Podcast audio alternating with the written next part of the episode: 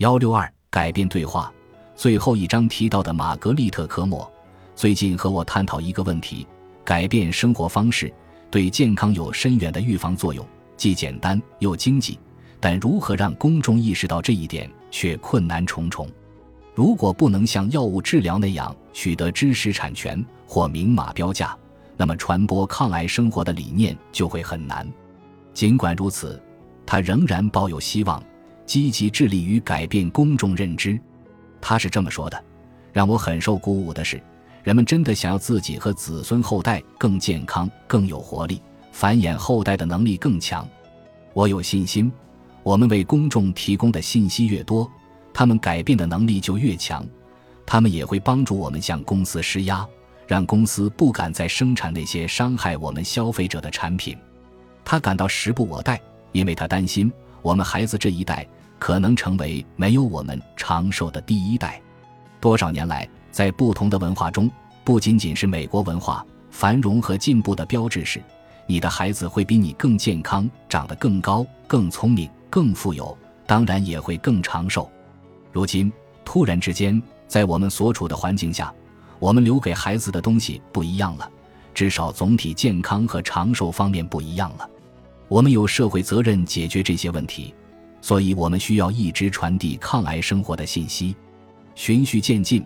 抗癌生活不是一个静态的课程，事实上，它根本不是课程，它是一种生活方式。而且，在你践行这种生活方式时，它会发展和变化。你的身体天生具有控制疾病、改善健康的能力。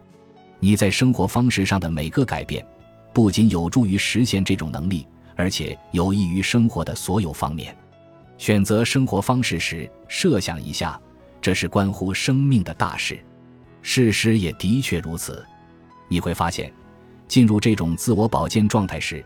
你会感到更加充沛的生命活力，更加丰富的生活意义，更能享受生活赐予的一切。正如一个患者对我说的那样：“这不是工作，这是生活。”但抗癌生活不是务虚玄谈，它是有科学道理的。你所体验的种种健康改善，既不是奇迹降临，也不是偶然天成，它们都有前因后果的联系。你的选择，你的行动，你的健康。乃至这个星球的健康都有内在联系。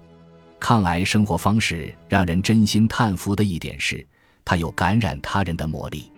艾里森和我亲眼见证，我们自己的朋友提高了意识，我们慢慢长大的三个孩子的朋友也提高了意识。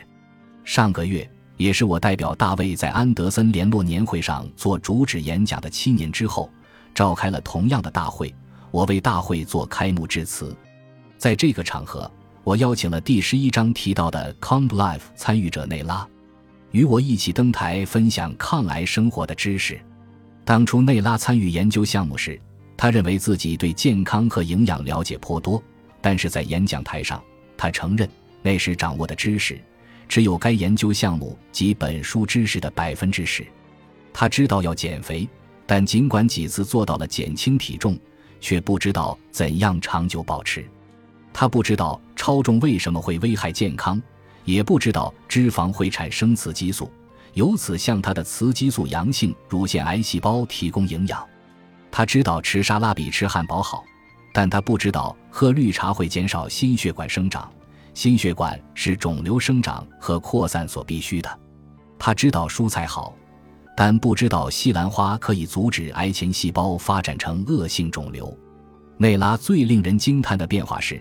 他之前经历过的恐惧已荡然无存，他不再害怕癌症复发或扩散，因为他感到自己积极参与了癌症治疗。我自己是第一位的，他说道。我不觉得他控制了我，我感觉是我主导着的。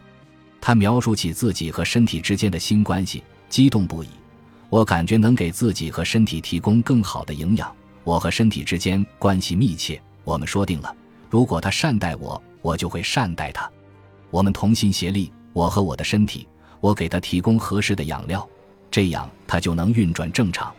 台上的内拉还谈到了身心运动的重要性，谈到购买个人防护品时如何查看标签，谈到如何做运动提高睡眠质量等等。显然，他已经完全知道什么是抗癌生活。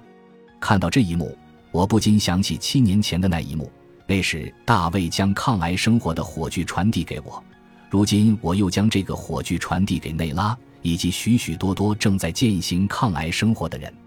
正如内拉当天所言，如今还有那么多正在接受治疗的癌症患者尚不清楚改变生活方式对他们的健康有极大的影响，这是不公平的。